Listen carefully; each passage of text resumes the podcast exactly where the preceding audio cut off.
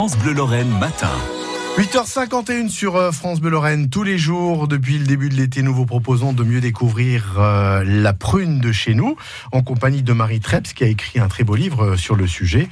elle nous livre d'ailleurs quelques histoires passionnantes sur la prune, sur la prune, pardon, mais aussi sa culture, ses usages et ses recettes délicieuses, bien entendu, dans un livre illustré de photos et de dessins. Aujourd'hui, les controverses autour du pruneau au fil des époques.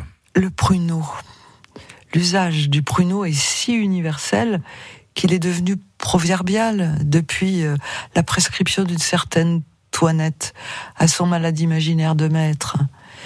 Des petits pruneaux pour relâcher le ventre.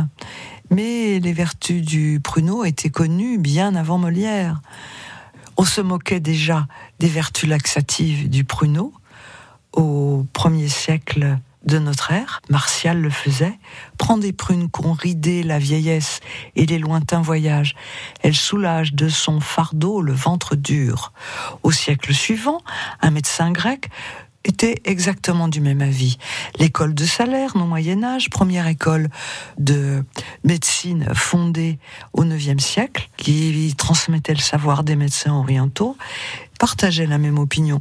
Mais au premier siècle, il y avait un médecin grec, Dioscoride, était d'avis contraire. Les prunes sèches, donc les pruneaux, resserrent. L'affaire rebondit à la Renaissance avec en tête de chaque partie deux médecins italiens.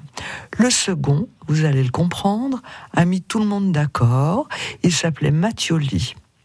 Il a prononcé cette phrase mémorable. Il est tout notoire que les prunes de Damas lâchent commodément le ventre quand on les mange, mais néanmoins, par après, elles le tiennent clos et resserré.